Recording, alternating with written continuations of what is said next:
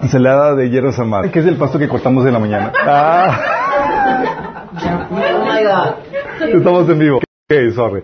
Eh, eh, aprovechando eh, la víspera que estamos celebrando, que es la Semana Santa, la Pascua.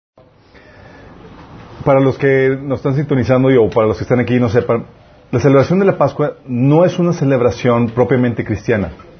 Sí. Eso es una celebración que viene de las festividades judías. Hay siete festividades judías, vienen en Levítico 23, si mal no recuerdo. Y una de ellas es la Pascua. Y la Pascua tiene, su, cumplimiento en Jesús. Él fue crucificado justamente en la celebración de la Pascua. En los horarios de la- eh, del sacrificio de la mañana estaba siendo crucificado y en el horario del sacrificio de la tarde estaba dando su último aliento. Sí, esa precisión es impresionante. Pero no solamente eh, fue la, cumplió la Pascua, también cumplió la celebración de los panes sin levadura, eh, que simboliza la- el entierro y el, eh, la muerte de Jesús, y la fiesta de los primeros frutos. ¿Quién sabe? ¿Quién, quién recuerda qué fue lo que se, que se cumplió en la fiesta de los primeros frutos? ¿Sabe que ya lo- No, la, fiesta de los primeros frutos se, halló su cumplimiento en la resurrección de Jesús. Jesús resucitó en la fiesta de la, de la Pascua, dio ya la, la celebración de eh, el Pentecostés. El Pentecostés o la fiesta de las semanas se cumplió, eh, también es una de las festividades judías que halló su cumplimiento cuando Jesús, cuando Dios derrama el Espíritu Santo en la iglesia y comienza eh, el, y propiamente el, el banderazo para que la iglesia se empiece a multiplicar y empiece a crecer. ¿sí? Hoy de lo que quiero platicarles, aprovechando que vamos a tener lo- los bautismos, es de la resurrección. ¿sí? Y quiero que me acompañen con una, con una oración para poner ese tiempo en manos de Dios. Amado Padre Celestial, te damos gracias, Señor, por, porque tenemos esta... Tú viniste a consumar, Señor, estas celebraciones que hemos platicado, Señor. Fuiste tú, Señor, el que le diste cumplimiento y un cumplimiento que nos trajo salvación, vida eterna, Señor. Señor, que oramos que tú abras nuestro entendimiento, que pongas en mí las palabras, Señor, para que, la, para que fluye, Señor, tu mensaje, Señor, y llegue y penetre en nuestros corazones y podamos aquí salir bendecidos y edificados, Señor. Te lo pedimos en el nombre de Jesús. Ok, aprovechen, chicos. Pocas ocasiones tenemos la oportunidad de, alimentar la carne y el espíritu al mismo tiempo.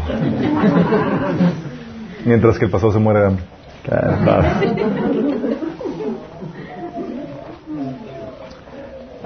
Ok, el tema que quiero platicar es, la importancia de la resurrección. Vamos a ver, a platicar alguna, eh, es importante y algunas de, de esta temática porque es, aunque no lo crean, es una es un tema que ha sido cuestionado o, ha- o ha querido ser refutado por parte de escépticos. Sí. Y es importante que, que tengamos en mente qué es lo que la Biblia enseña al respecto y por qué es importante. Sí. ¿Saben? La, la, la resurrección de Cristo es tan vital, tan vital, que sin esta realmente no habría cristianismo. Así de fuerte, así de, de, de, de, de se- de severo es esto. Hay gente que dice, que piensa en su malentender de la, de la fe cristiana, piensa que el cristianismo no es nada más que un conjunto de filosofías bonitas y, y estándares morales que debemos obedecer. Pero el cristianismo no es una filosofía bonita y no, solo, no, no, no es solamente un, eh, eh, una normativa o, eh, de cómo debemos de vivir nuestra vida. Va mucho más de eso. El cristianismo lo que hace es que te enseña cuál es el camino de la salvación, la forma en que podamos ser salvos. ¿Salvos de qué? Salvos de la muerte eterna y de la muerte física. Muerte eterna y muerte física. ¿Sí? Y, y- lo que la Biblia enseña es que eh, Jesús vino, es, es Dios encarnado que vino, murió en la cruz en nuestro lugar, fue sepultado, estuvo tres días y tres noches en, la- el corazón de la tierra y luego resucitó al tercer día. Y resucitó físicamente y a partir de ahí se ha, anunciado el mensaje de la salvación y de las buenas nuevas de que Jesús ha resucitado. Y déjame explicarte por qué es tan importante esto. Sin la resurrección, chicos, si Jesús no resucitó, nosotros no seríamos salvos. ¿Te has pensado en eso? O sea, si Jesús murió por nosotros, dices, ah, murió por mis pecados. Perfecto. Pero sin la resurrección, tú no eres salvo. Tú y yo no somos salvos. Dices, ¿pero por qué? Pues baste con que pague mi pecado en la cruz. ¿Sí? No. Dice la Biblia en 1 Corintios 15, del 17 al 18, dice, si Cristo no ha resucitado, entonces la fe de ustedes es inútil y todavía son culpables de sus pecados.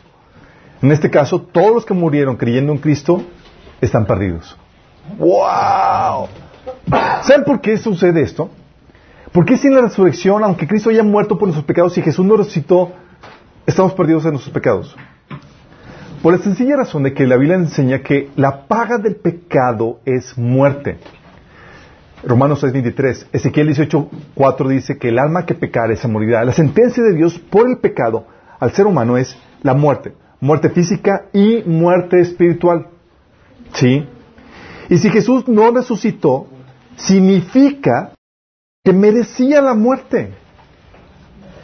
Y eso implicaría que había pecado en él. Había pecado en él. ¿Sí? Como los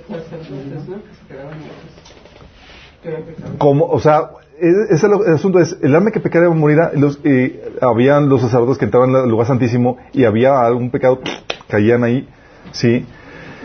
Estamos hablando entonces de que si Jesús no resucitó, significa que merecía la muerte, que había pecado y por tanto tenía que morir. Sí. Romanos 1.4 te dice esto. Dice que Jesús, dice que fue demostrado que era el Hijo de Dios con poder según el Espíritu de Santidad por la, resurrección de los muertos. Es decir, por el Espíritu de Santidad, es decir, no había pecado en él. Él fue declarado Hijo de Dios o demostrado que era el Hijo de Dios. ¿Por qué? Porque no tenía pecado. Sí, fue, hey, te estoy presumiendo que vencí la muerte. ¿Por qué? Porque no merezco la muerte. Sí, por eso Jesús decía que nadie le podía quitar la vida si, si, no, si no fuera porque Él voluntariamente la entregaba. Decía en Juan 10, del 17 al 18, dice, el Padre me ama porque sacrifico mi vida para, para poder tomar. Dice, nadie me entrego voluntariamente en sacrificio. Pues tengo la autoridad para entregarla cuando quiera y también para volver a tomarla. Esto es lo que ordenó mi padre. Oh, es así de... Qué heavy, ¿no? Por eso, ahí dicen que Jesús fue víctima de un complot. No, no, no, no fue víctima de nadie. Él estaba en control absoluto de todo. Sí. De hecho, por eso le decía a, Judas, Judas, lo que has de hacer, hazlo ya. ¿Por qué? Porque él tenía ya el timing. Judas, tenemos que cumplir el horario. Sí, ya, ya te toca entregarme. Qué heavy, ¿no? Y, mientras, y, cuando, cuando, y cuando Jesús iba a Jerusalén, los, los, dice la Biblia que, los, que los, los, discípulos estaban temblando de miedo porque sabía que los... Él entregó su vida, chicos.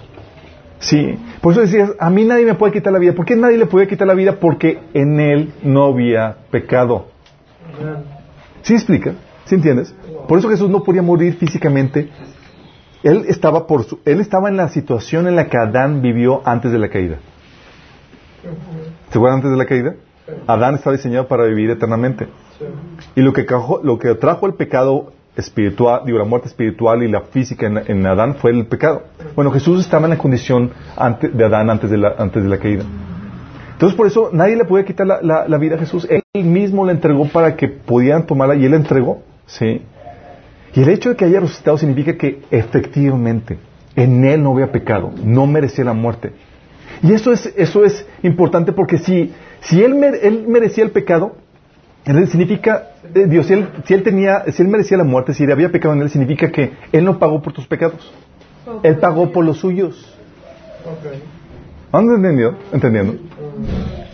Si dices, ah, murió por, murió por mi pecado, ¿resucitó? No. Ah, pues entonces pagó por los suyos. Entonces, ¿qué significa? Significa que sin la resurrección no hay salvación. ¿Sí? Y no solamente no hay salvación sin la resurrección, no hay razón alguna para seguir a Jesús. La esperanza a la que hemos sido llamados entonces sería falsa. ¿Por qué? Porque no seguimos a Jesús por su ética, chicos, o por una promesa o una mejor vida en este tiempo, sino por su promesa de resurrección. Así como que, ay, no, entonces no seguimos a Jesús por una mejor vida ahorita. No. Mi pastor me dijo que si diezmaba iba a ser rico. No.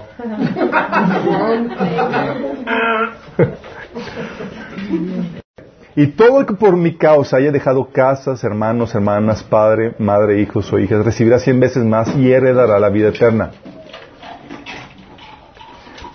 Este, este pasaje en Mateo 19, 29, Jesús se lo dijo a los discípulos porque Pedro se le ocurrió la grandísima idea, la, la grandísima pregunta de, Señor, nosotros hemos dejado todo por seguirte, ¿qué vamos a obtener en cambio? Y es la pregunta que yo espero que tú te hagas. Sí. Porque el Señor te pide dejar todo, rendir todo a Él. Y es, ok, Señor. ¿Y cuál es el negocio aquí? Sí. ¿Por qué te quieres que de toda mi vida que vivo para ti? ¿Qué voy a tener cambio? Y dice, la vida eterna. Sí. ¿Quieres? Porque, queramos o no, chicos, tenemos el instinto natural como seres humanos de querer vivir y vivir bien. ¿A poco no? Aspiramos a mejores casas, comodidades, vacaciones, todo eso yo te lo voy a dar. dice, ah, pero... Ah. O sea que en verdad lo quiero. Sí. Por eso, chicos, el cristianismo es para gente ambiciosa. Platicas de, este, de tiempo. Sí. Y, y crea en Él, tenga vida eterna. Y yo lo resucitaré en carnita que va a vivir para siempre. Sí.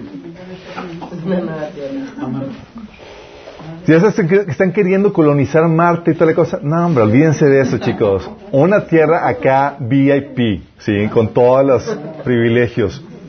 Y, y el Señor, sí. Y si Jesús no resucitó, chicos, si la resurrección no es cierta, esto significa que somos los más dignos de lástima de toda la humanidad. Dice la Biblia en 1 Corintios 15, 19, Pablo hablando, dice, si nuestra esperanza en Cristo es solo para esta vida, somos los más dignos de lástima de todo el mundo. Imagínate. ¿Por qué? Porque el Señor en la fe cristiana se te invita a sacrificar esta vida para sacarle una, eh, para obtener una mejor resurrección. Sí. Por ejemplo, dice, dice Pablo en 1 Corintios 15, del 30 al 32, dice, ¿y para qué nosotros a todas horas pondríamos en peligro nuestra vida? Pues juro, amados hermanos, que todos los días enfrento la muerte. Es tan cierto como el orgullo que siento por, por lo que Cristo Jesús, nuestro Señor, ha hecho en ustedes. ¿Y qué valor hubo en luchar contra eh, las fieras salvajes, esa gente de Éfeso, si no habría resurrección de los muertos? Si no hay resurrección de los muertos, comamos y bebamos, que mañana moriremos. ¿Por qué? Porque si no tiene la resurrección de, los muertos en mente, si no esto no es cierto, la lógica humana, la lógica es aprovecha esta vida ahorita, porque es lo único que tienes. Sáquenle mejor provecho, vive bien, come bien, busca todo lo que puedas ahorita, porque no hay más. ¿Sí? Es la lógica. Es, si, no, si no hay resurrección, comamos y veamos que mañana pues, vamos a morir. Pero esto no es así. Jesús resucitó y nuestra meta es compartir con Él una vida que no va a terminar. Genial, ¿no?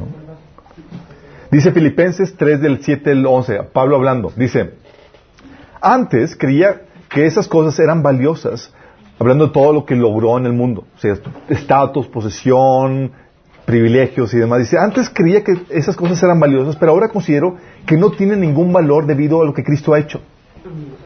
O sea, poniendo esto en la perspectiva de la eternidad y de Cristo es, esto es basura. Dice, así que todo lo demás no vale nada cuando se le compara con el infinito valor de conocer a Cristo Jesús, mi Señor. Por Él, por amor a Él, he desechado todo lo demás y considero basura, lo considero basura a fin de ganar a Cristo y llegar a ser uno con Él. ¿A qué se llegar a ser uno con Él? Dice, Pablo más adelante dice, quiero conocer a Cristo y experimentar el gran poder que lo levantó de los muertos. o sea, quiero power que me levante de los muertos. Imagínate, sí. Quiero sufrir con Él y participar en su muerte y poder experimentar de una manera u otra manera la resurrección de los muertos. ¿Te das cuenta de la esperanza de Pablo? El tipo no era, no se conformaba con cualquier cosa. Es, estoy unido a Cristo y, todo tengo por usted porque quiero experimentar este poder. Quiero esa gloria. Sí. Es por eso que la, que la esperanza que tenemos en Cristo como cristianos, chicos, vuela la tapa de los sesos de la gente. Sí. Por eso invertimos y por eso sacrificamos y por eso nos desgastamos. 1 Corintios 15, 28, por eso le decía Pablo a los, a los cristianos, por lo tanto, mis amados hermanos, permanezcan fuertes y constantes. Trabajen siempre para el Señor con entusiasmo, porque ustedes saben que nada de lo que hacen para el Señor es inútil. ¿Se dan cuenta? Es, tan importante la resurrección porque es el corazón de la fe cristiana. Sin eso no hay salvación, sin eso no hay esperanza. Sí, con eso, sin eso somos mundanos, un, más, eh, un mundano más que busca vivir por la fuerza de este mundo. Porque no hay razón por la cual sacrifica nada. Sí, pero en cambio Pablo le decía a Timoteo, decía a los ricos, díganles que inviertan para su mejor vida. Que den, sí. Pablo le decía, hey, no, no, no se, no se canse que su tiempo cosecharemos, hablando de lo que vamos a obtener en Cristo. Pedro a los pastores le decían, hey, no, dice, pastoreen bien a las ovejas para que puedan recibir el galardón que, que obtendrán de parte del gran pastor. Porque todo estaba en la mira de, lo, de esa recompensa que vamos a tener. En las, en las dificultades, Pablo decía, estas dificultades me añaden un peso de gloria. Que lo que voy a tener, ¿cuándo? En la resurrección. ¿Sí? Y en teoría, chicos, todo el proceso que el Señor nos lleva en este caminar de la fe es para que tú puedas invertir esta vida para obtener una mayor resurrección que tengas, que vivas no para ahorita, sino para la eternidad. Por eso los cristianos estaban así locos, sí, desde la, desde la, etapa primitiva. ¿Por qué hacen esto? ¿Por qué sacrifican? ¿Por qué? Es porque ellos estaban viendo la eternidad. De hecho, por eso el autor de Hebreo le decía, con gusto ustedes sufrían los, eh, los despojos de sus bienes y demás. Y con gusto, ¿cómo? ¿Por qué? Porque sabían que tenían algo eterno, algo mejor. ¿Sí? Fíjense lo fuerte de esto. Sin la resurrección no se puede entender el comportamiento cristiano. Y es aquí donde quiero que entremos en materia de la resurrección. ¿Cómo sucedió? ¿Qué fue lo que, lo que, que, que sucedió con la muerte de Jesús? ¿Sí? Te va a querer cuestionar este suceso. Y es importante que tú sepas cuáles son los elementos que dan base a la fe. Y una, es un elemento muy importante para la fe cristiana, como les acabo de, de demostrar. Comenzamos con la muerte de Jesús. ¿sí? la descripción de la muerte de Jesús que, se menciona en los diferentes pasajes. Y comienza con la entrega de Jesús para ser juzgado. Y cuando llega con Pilato, algo que menciona es que lo primero que hace Pilato es que lo, eh, lo manda a azotar con un látigo. Dice Marcos 15:15, 15, entonces Pilato, para calmar la multitud, dejó a Barnabás en libertad y mandó a azotar a Jesús con un látigo que tenía puntas de plomo. Imagínate eso. Ustedes ya han visto las películas.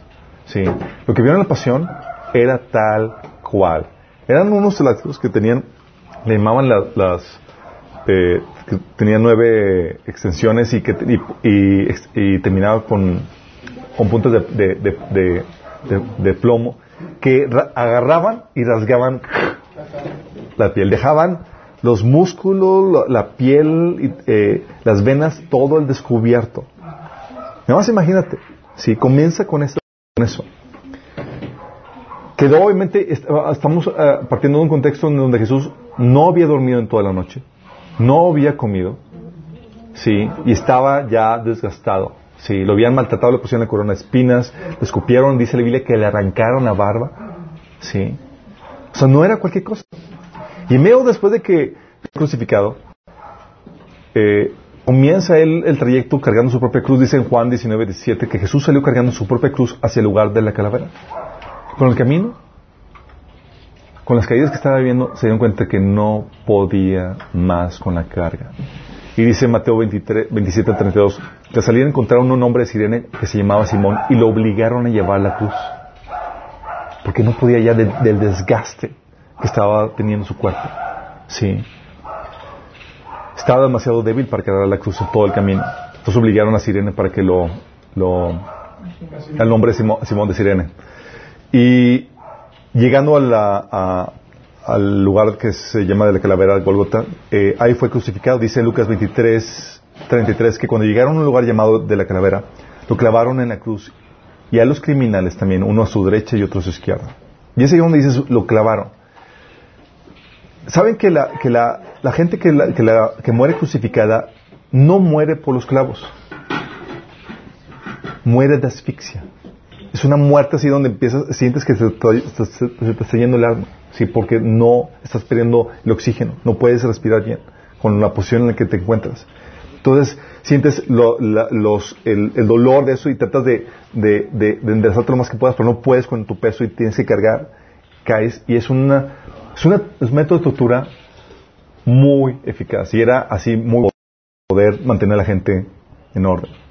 Dice la Biblia que 29. Y estuvo de, la, de las 9 de la mañana hasta las 3 de la tarde cuando dio su último suspiro. Sí, ¿cuántos son? ¿9, 10, 11, 12 horas? Seis horas en ese clamó en voz fuerte, Elí, Elí, lama sabactani, que significa Dios mío, Dios mío, abandonado. Algunos que pasaban ahí, vio y empapó una esponja con vino y, la levantó para que pudiera ver, pero los demás dijeron, espera, a ver si Elías viene a salvarlo. O sea, ¿te, das cuenta del morbo? Era un espectáculo, la verdad, que estaban ahí viendo más que hacer y, y se deleitaban en lo que estaban viendo. Jesús volvió a gritar y entregó su muerte. Estaba rodeado todo ese tiempo de la oposición, de la gente que le quería matar. Mateo 27, del 39 al 43 dice, la gente que pasaba por ahí gritaba insultos y movía la cabeza en forma burlona. Ahora imagínate, ¿les había dicho algo malo? No les había dicho nada malo. Y la gente se deleitaba en ver ese espectáculo e y proferir insultos en contra de él. Dice, pero mírate ahora, le gritaban. Dijiste que ibas a destruir el templo y a reconstruirlo en tres días. Muy bien, si eres hijo de Dios, sálvate a ti mismo y bájate de la cruz. Gracias a Dios que no se bajó. Tenía los principales sacerdotes, los maestros de la ley religiosa y los ancianos también se burlaban de Jesús. Salvó a otros, se mofaban, pero no puede salvarse a sí mismo. Con que es rey de Israel, ¿no? Que baje de la cruz ahora mismo y creeremos en él. Confió en Dios, entonces que Dios lo rescate ahora si él, si lo quiere. Pues dijo, soy el hijo de Dios. Hasta los revolucionarios que estaban, estaban crucificados con Jesús se burlaron, se burlaban de él de la misma manera. ¿Se acuerdan? Uno de, los ladrones estaba mofando de él. Milagrosamente uno de ellos creyó en él. Sí, en medio de esa situación así compleja de, de, ver al Mesías a punto de morir, dice, Señor, acuérdate de mí cuando vengas en tu reino. O estaba creyendo en la resurrección en la que Jesús había prometido, imagínate. Ni los discípulos creían eso. Sí. Y su muerte no solamente fue testificada por la gente que lo, que lo eh, opositora que lo rodeaba, que estuvo siguiendo todo eso, sino también su muerte fue testificada por los soldados. Dice Mateo 27, 54 que el oficial romano y los otros soldados que estaban en, la crucifixión quedaron aterrorizados por el terremoto y por lo, todo lo que había sucedido. Y dijeron, este hombre era verdaderamente el Hijo de Dios. Imagínate, todos los que vieron todo, dijeron, los mismos soldados incrédulos paganos, dijeron, este realmente era el Hijo de Dios. Sí, cuando vieron su muerte. Y fue corroborada la muerte no solamente por los soldados que, que vieron y que declararon esto, sino también por por los que fueron por los que mandó Pilato para corroborar que estuvieran listos, estuvieran muertos porque era día de la preparación y era un día donde tenían que, ser sepultados antes de, la festividad. Dice Juan 19 del 31 al 37, era día de la preparación y los líderes judíos no querían que los cuerpos permanecieran ahí colgados al, día siguiente, que era el día de descanso. Y uno muy especial porque era la Pascua. Así podrían bajar los cuerpos. Entonces los soldados fueron y desquebraron las piernas a los dos hombres crucificados con Jesús. Cuando llegaron a Jesús, vieron que ya estaba muerto. Ya había dado su último suspiro. Así que no le quebraron las piernas, cumpliendo sí una profecía de que no le romperían ningún hueso. Sin embargo, uno de los soldados le atravesó el costado con una lanza y de inmediato salió sangre y agua. La información anterior proviene de un testigo ocular que presenta un relato fiel. Él dice la verdad para que ustedes también continúen creyendo. Estas cosas sucedieron para que se cumplieran las escrituras que dicen, ni uno de sus huesos sería quebrado, y mirarán al que traspasaron. Y sabes, las personas, la gente en ese, entonces no tenía el conocimiento médico que ahora tenemos. Ahorita los, académicos y la ciencia moderna, la medicina moderna saben que cuando hay una, cuando perforan eh, hay una perforación el, en el costado, y sale agua y sangre, es porque eh, es síntoma de que ya llevaba eh, un buen de tiempo muerto y el corazón había tronado. Había tronado y se había separado eh, los coágulos de sangre con el suero de la sangre. Sí. Y eso fue lo que sucedió. Y no había ellos forma de andar inventando, ah, pues eso es lo que, científicamente usted, déjame anotarlo aquí para, para inventar esta historia. No, si ahorita se sabe que eso es lo normal. Y fue corroborado no solamente la muerte por la gente, los soldados, los que estaban allí, sino también por la posesión. Cuando los discípulos empezaron a predicar del mensaje, y los discípulos, los, líderes religiosos no eran como que, ¿qué, mentira estás diciendo? No, fíjate lo que dice Hechos 5.28, dice, les ordenamos estrictamente que no enseñaran nunca más en nombre de, de, en nombre de ese hombre, les dijo, los líderes, a los discípulos. En lugar de eso, han llenado toda Jerusalén con la enseñanza acerca de él y quieren hacernos responsables de su muerte. Fíjate, estaban reconociendo la existencia de Jesús y la muerte de Jesús. Sí, era tan evidente para todo el mundo. Sí. ¿Cómo fue su sepultura? La Biblia dice que fue envuelto en lino de mirra y aloe. Dice en, Juan 19, del 38 al 40. Más tarde, José de Arimatea, quien había sido un discípulo secreto de Jesús, por temor a los líderes judíos. Sí, hay discípulos de la secreta, chicos. Sí, de hecho, no, si me hizo esas Biblias de bolsillo y esas chiquitas, son, son, son típicas de ellos. o nos ha tocado que, que que amigos de años y de repente dice, ah, yo soy cristiano. ¿Cómo que eres cristiano? Años de conocerte, nunca te había... Sí, son del secreto. Se pidió permiso a Pilato, este José de Arimatea, para bajar el cuerpo de Jesús. Cuando Pilato concedió permiso, José fue a buscar el cuerpo y se lo llevó. Lo acompañó otro discípulo del secreto, Nicodemo, el hombre que había ido a ver a Jesús de noche. Llevó consigo 33 kilos de ungüento perfumado, una mezcla de mirra y aloe. De acuerdo con la costumbre de los entierros judíos, envolvieron el cuerpo de Jesús untando, untado con las especies en largos lienzos de lino. Imagínate. Sí. Es, y es el mirra, chicos, es, algo irritante para la piel y más si tienes las, todavía pues, olvídate, estarías ahí gritando de dolor por lo que te estuvieran haciendo si estuvieras vivo. Dice, las mujeres vieron, no solamente lo sepultaron eh, estos discípulos de la, de la secreta, sí, sino que también las mujeres que seguían a Jesús vieron dónde fue sepultado. Dice en Lucas 23, 55 que mientras que llevaban el cuerpo, las mujeres de Galilea iban detrás y vieron la, tumba, donde lo colocaron. ¿Sí? ¿Quiénes eran estas mujeres? Marcos 15, 47 te dice que fueron María Magdalena y María, la madre de José. ¿Sí? No solamente vieron dónde lo colocaron en la tumba de, José de Arimatea, de hecho que dicen que que la esposa de José de Arimatea puso grito en el cielo cuando se enteraron que, que habían usado la tumba familiar al, al prófugo. Sí. Y José le dijo, tranquila vieja, nada más es por el fin de semana. Sí.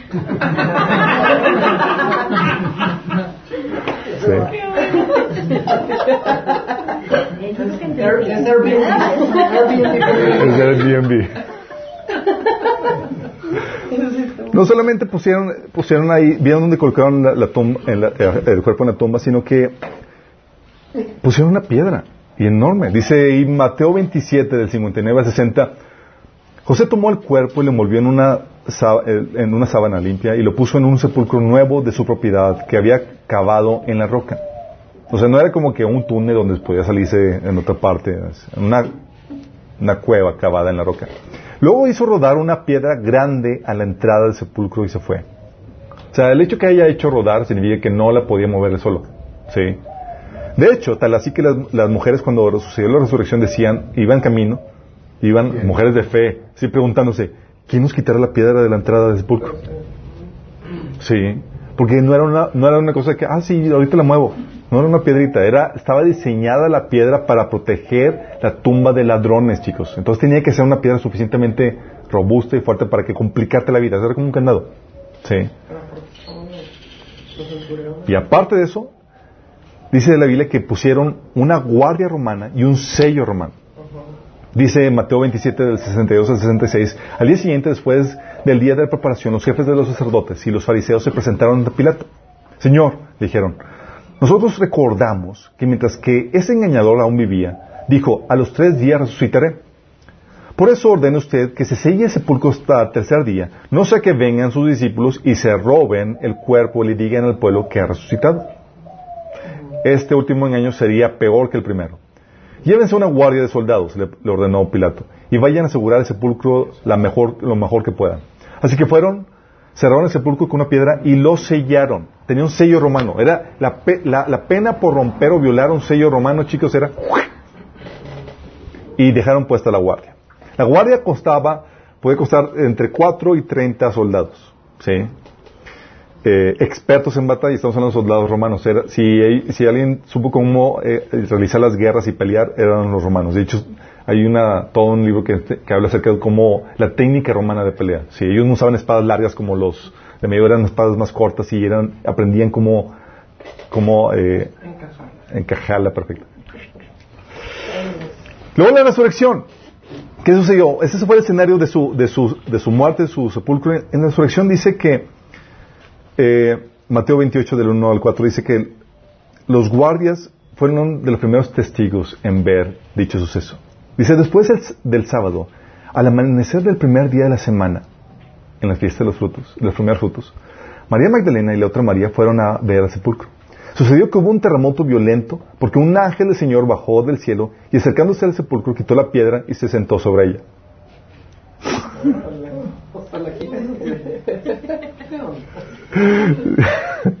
Imagínate, chicos, dice. Su aspecto era como el de un relámpago y su ropa era blanca como la nieve. Los guardias tuvieron tanto miedo de él que se pusieron a temblar y se quedaron como muertos. Nada más imagínate el escenario. Así como que... Y debajo del guardia yo, yo añadiría, había un charquito.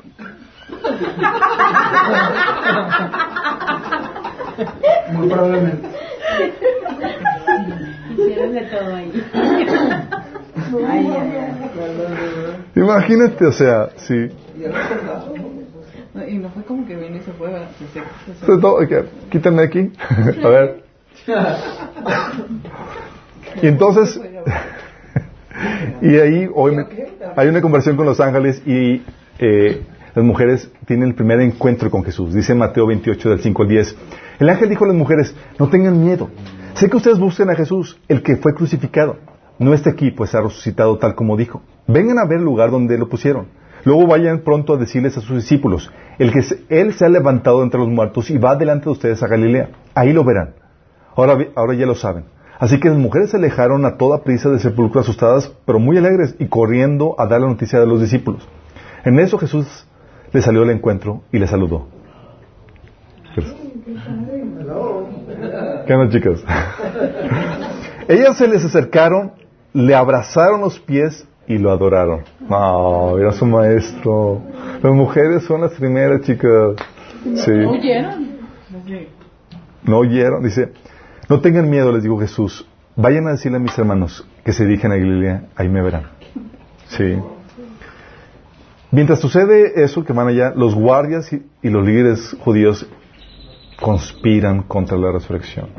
Dice Mateo 28 del 10 al 15 que mientras las mujeres iban en camino, algunos de los guardias entraron a la ciudad e informaron a los jefes de los sacerdotes de todo lo que había sucedido. Le fueron con el chisme. ¿Sí? ¿Por qué?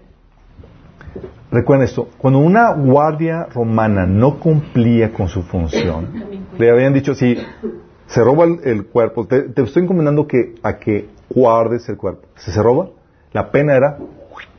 Y el único, los únicos que podían quejarse ante los directivos de, Roma por esa situación de que se robaron el cuerpo eran los líderes judíos. Entonces fueron a platicar la situación para pedir misericordia ante esa situación. ¿sí?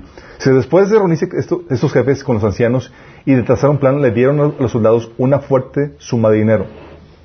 Y les encargaron, digan, los discípulos, digan que los discípulos de Jesús vinieron por la noche y que mientras ustedes dormían, se robaron el cuerpo. Ja, ja, ja. Sí. Los discípulos se super valientemente. Sí, vamos a robarnos el cuerpo. Estaban temblando. Y el gobernador, y si el, y si el gobernador llega a enterarse de esto, nosotros responderemos por ustedes y les evitaremos cualquier problema. Así que los soldados tomaron el dinero y hicieron como se les había instruido.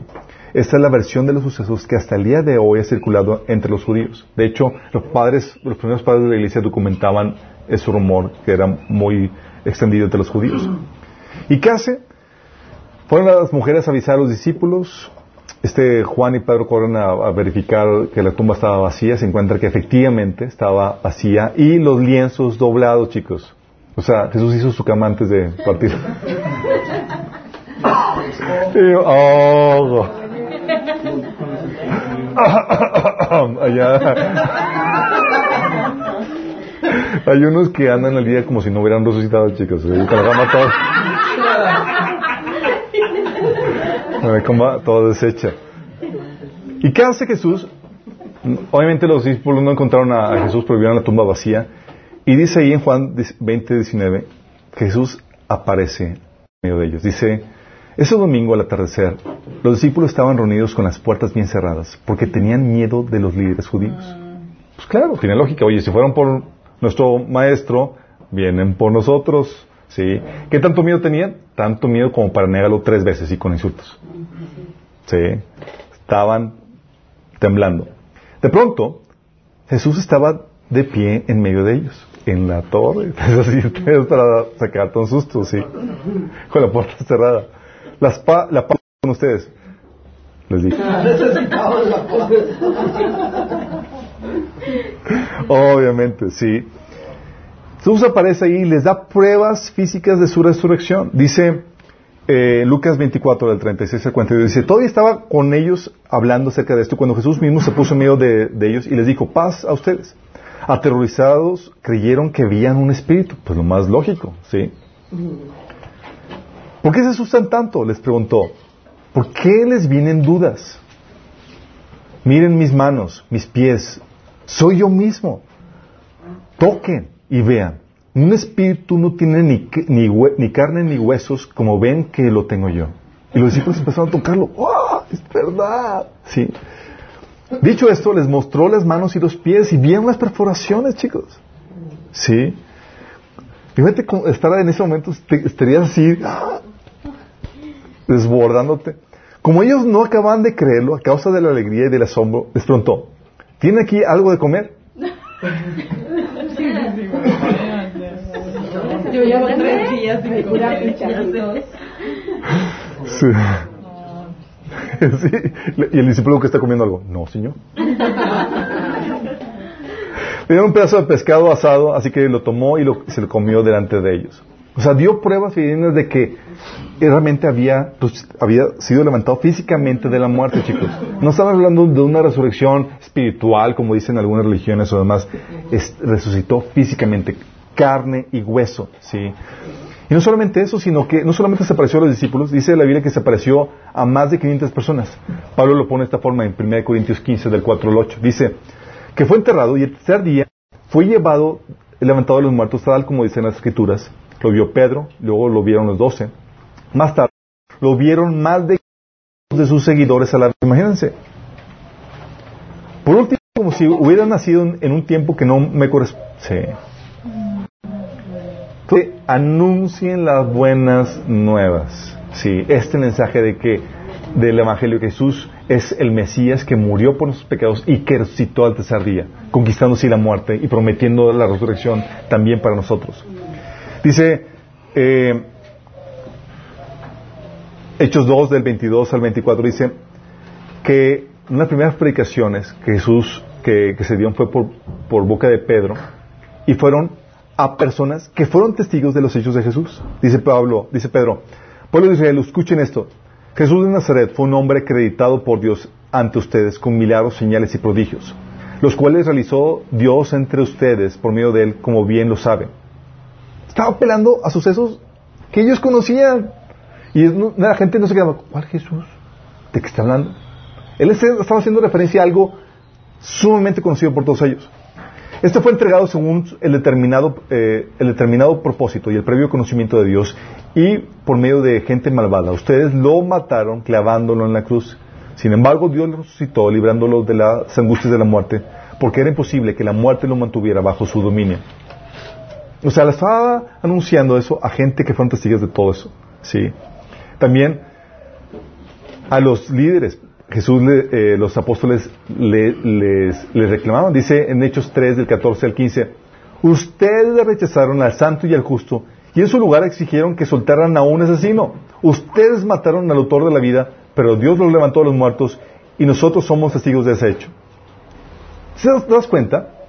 Había no solamente o sea, la prédica para los judíos era ustedes son responsables y para los líderes ustedes lo mataron.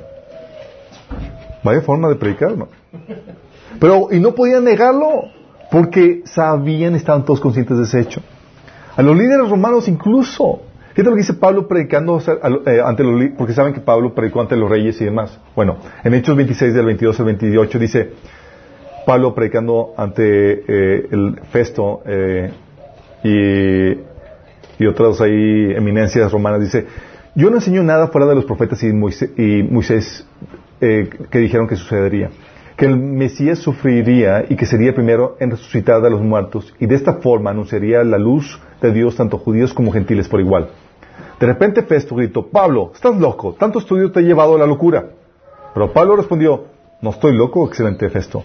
Lo que digo es la pura verdad y el rey Agripa sabe todas de estas cosas. Yo hablo con atrevimiento porque estoy seguro de que todos estos acontecimientos le son familiares, pues no se hicieron en un rincón. Rey Agripa, ¿usted cree en los profetas? Y luego, ¿quiere hacer una oración conmigo? Yo sé que sí. Agripa interrumpió. ¿Acaso piensas que puedes persuadirme para que me convierta en cristiano en tan poco tiempo? Y yo te... Y Pablo dijo, sí. Quería persuadirlo, sí. Y luego eso el asunto es que dice, oye, los apóstoles, chicos, no obtenían ninguna ganancia por ello. Oye, dijeras, extendieron el cristianismo y se hicieron ricos, como Maldonado. se hicieron ricos como el Papa, o algo así. No, dice, dice Pablo hablando de los apóstoles. Calma, 1 Corintios 4 del 9 al 13, habla de otro Maldonado. Dice, dice, lo que dice Pablo. A veces pienso que nosotros los apóstoles Dios nos ha expuesto en nos ha puesto en exhibición como prisioneros de guerra al final del desfile del vencedor, condenados a muerte. Nos hemos convertido en un espectáculo para el mundo entero, tanto para la gente como para los ángeles. Nuestra entrega a Cristo nos hace parecer tontos. En cambio, ustedes afirman ser tan sabios en Cristo. Nosotros somos débiles, pero ustedes son tan poderosos. A ustedes les estiman, a nosotros nos ridiculizan. Incluso ahora mismo pasamos hambre y tenemos sed y nos falta ropa para abrigarnos. Esto es apóstoles. Dice, eh, a menudo somos golpeados y no tenemos casa. Nos cansamos de trabajar con nuestras manos para ganarnos la vida. Bendecimos a las que nos maldicen, somos pacientes con los que nos maltratan. Respondemos con gentileza cuando nos dicen cosas malas de nosotros. Aún así, se nos trata como la basura del mundo, como el desperdicio de todos hasta este preciso momento. Dime, ¿ganaban algo con extender esto? En esta vida no. En esta vida no. O sea, no se hicieron ricos, no se hicieron famosos. Sí. De hecho, Pablo abunda más en estos sufrimientos en 2 Corintios 11, del 23 al 29, cuando dice, hablando, porque había otros apóstoles que ellos sí pedirían privilegios y demás. Sí. Dice Pablo, son siervos de Cristo. Y esos otros apóstoles, ellos presumían sus credenciales, su posición, su estatus, su vestimenta y todo lo que actualmente también se utiliza. Dice Pablo, ¿son siervos de Cristo? Sé que suena como un loco, pero yo lo he servido mucho más.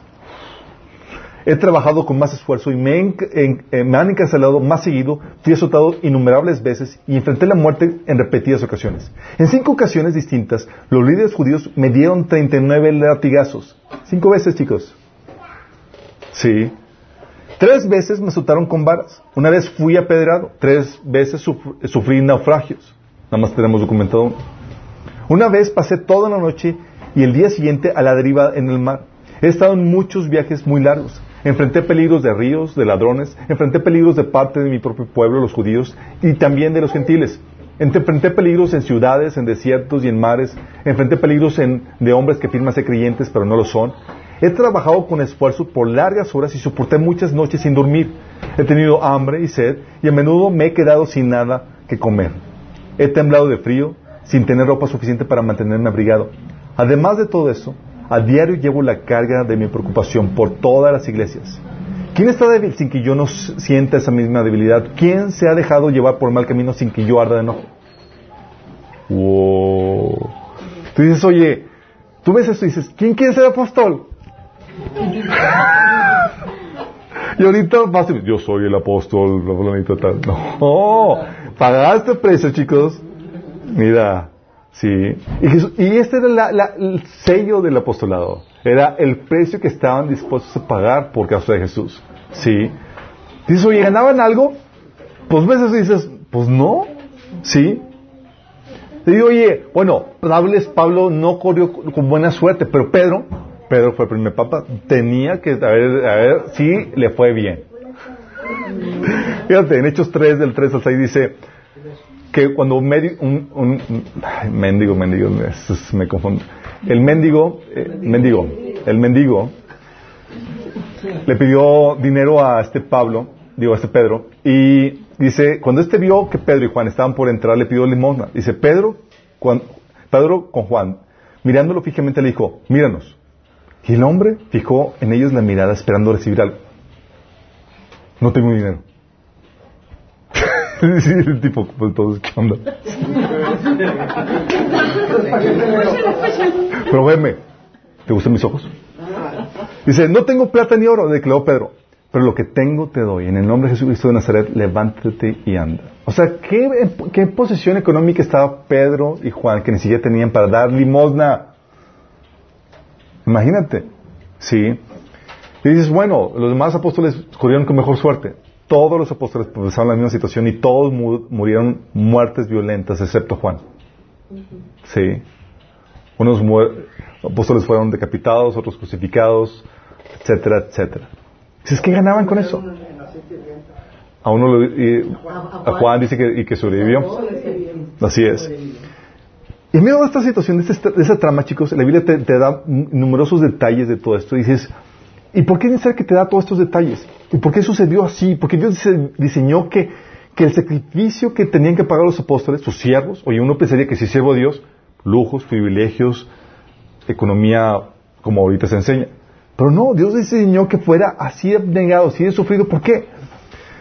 Para callar las voces de los, de los opositores.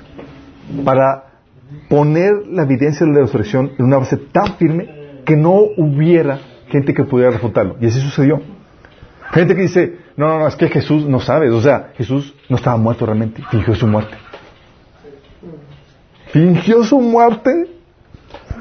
O sea, sin comer, sin dormir, flagelado, demasiado débil para cargar su cruz, crucificado, nueve, o sea, ¿cuántas horas dijimos? ¿Seis, seis horas? Perforado con la lanza, ¿sí? Luego, luego todos los testigos que querían, adversos, todos los que querían matarlo, cerciori- cerciorándose de eso, ¿sí? Dices, ¿qué onda? O sea, ¿tú crees que era, crees que Jesús pudo haber sobrevivido eso?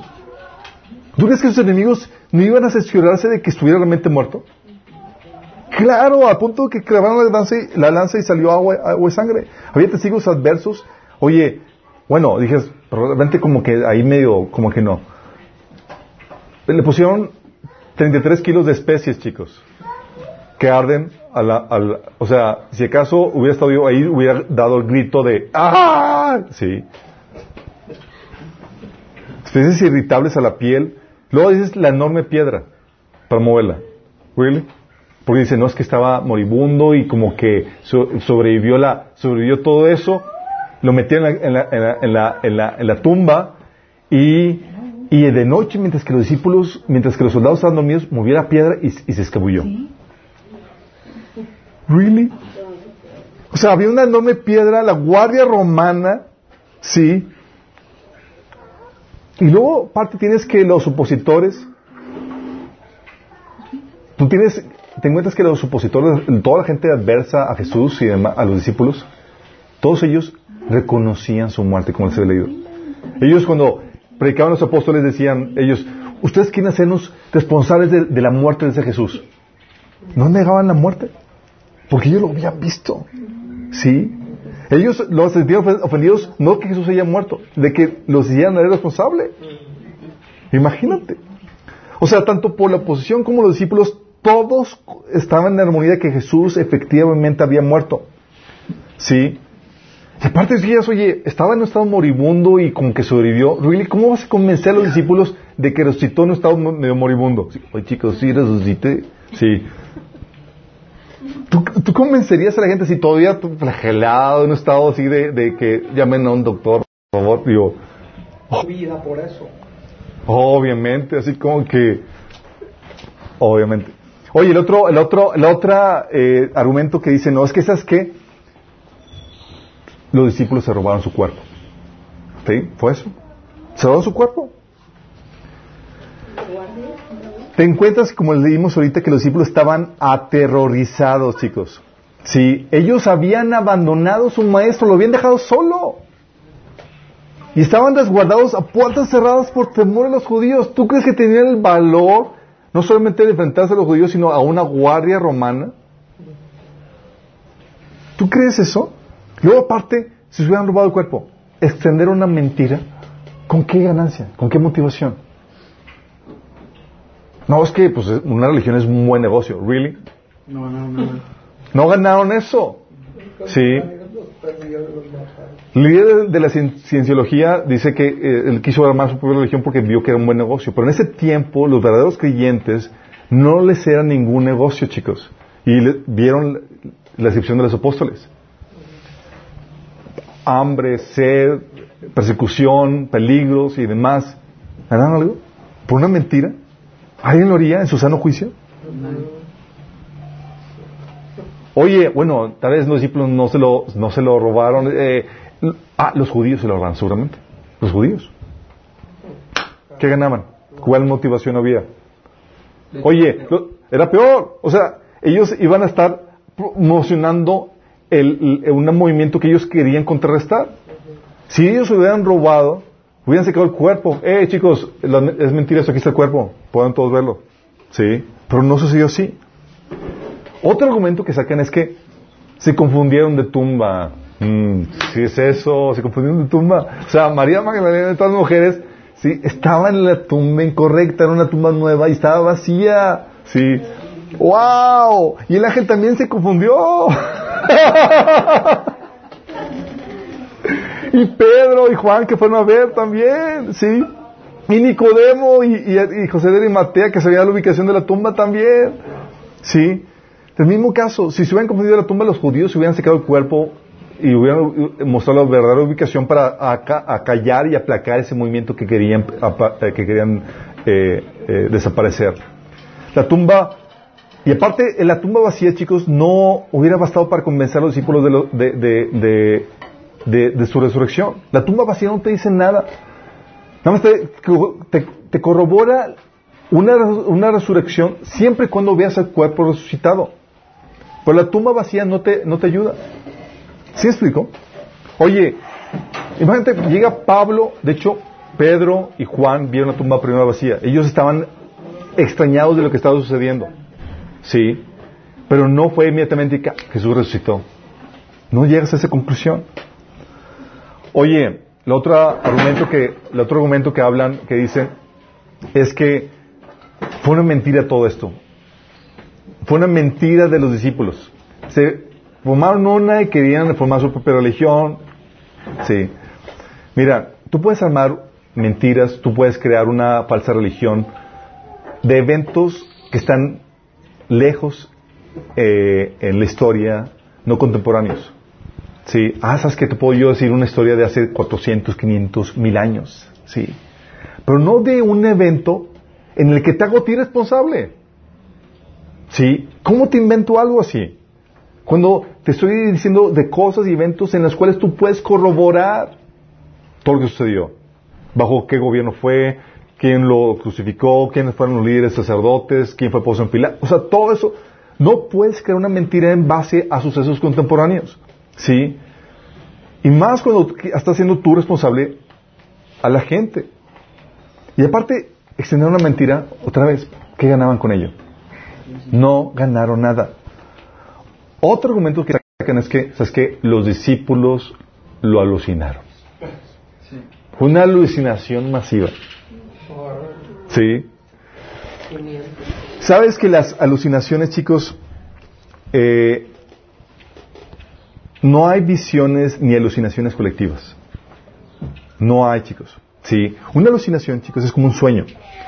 Tú, o sea, no estás viendo lo que tu retina recibe. Sí. Tú estás viendo algo que tu propio, tu ser interior está provocando en tu mente. Es como un sueño.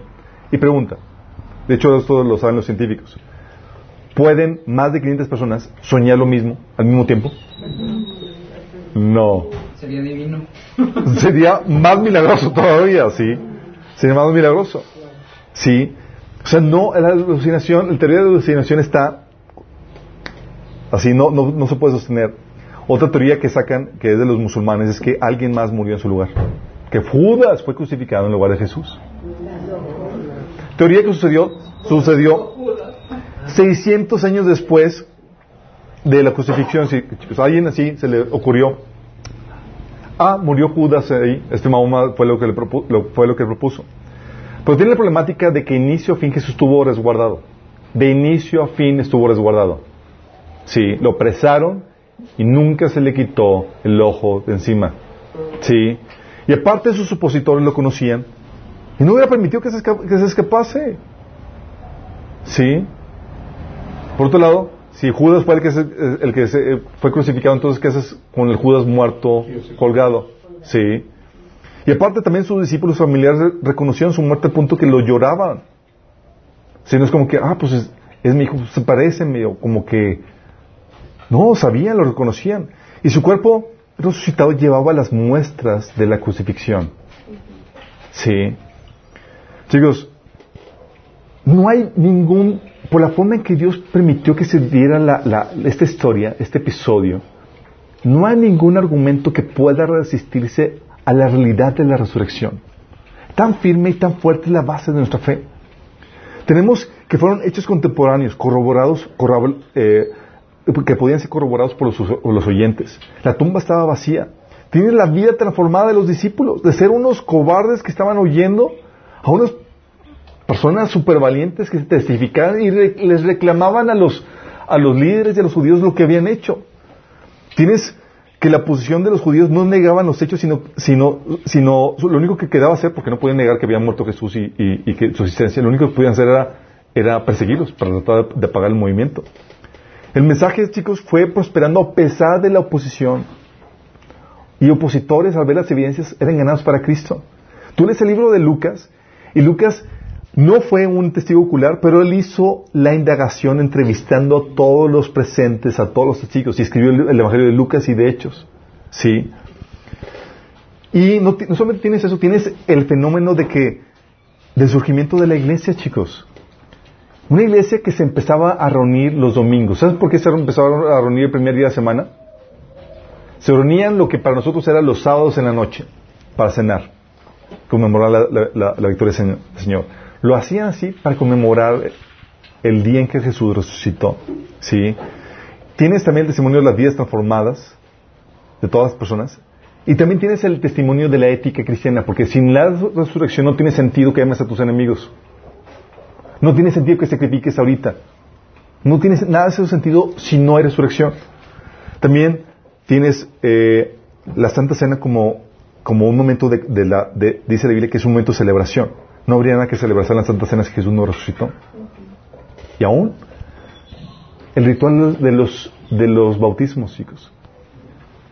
El ritual de los bautismos es una corroboración del evento de la resurrección. Porque el bautismo lo que significa es que tú eres, que tú mueres juntamente con Cristo al sumergirte, mueres a tu viejo hombre y resucitas juntamente con Cristo una vida nueva para vivirle para Dios.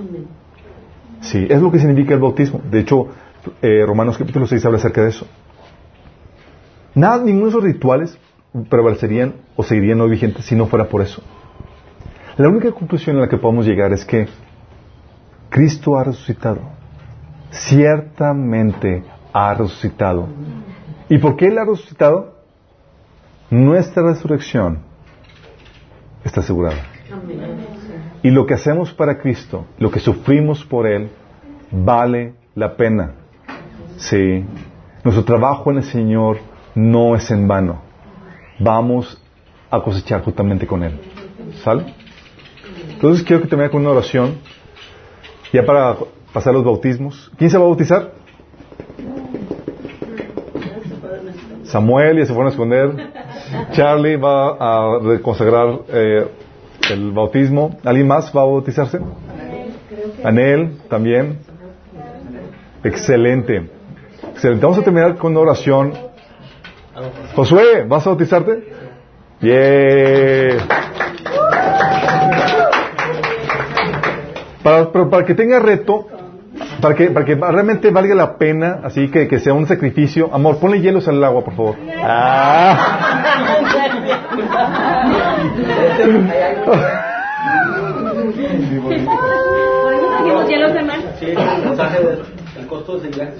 Ah, el costo. Se va para ver quién se va a salir. Vamos a orar. Vamos a terminar con una oración. Amado Padre, te alabamos y te bendecimos y te damos gracias, Señor, por la tremenda esperanza que tú nos das, Señor. Gracias, Padre, porque el testimonio que tú nos das de la resurrección, Señor, tiene una base tan sólida que es irrefutable, Señor. Gracias por la esperanza tan sólida que nos das en Cristo, Señor. Porque podamos saber que resucitaremos juntamente con Él, Señor, si hemos muerto nuestros pecados juntamente con el Señor. Te damos gracias, Señor, por eso, Señor. Te pedimos que sigas bendiciendo este momento, Señor, estos bautismos que vamos a tener el día de hoy, Señor, y bendigas a los que nos están sintonizando, Padre. Te lo pedimos en nombre de Jesús.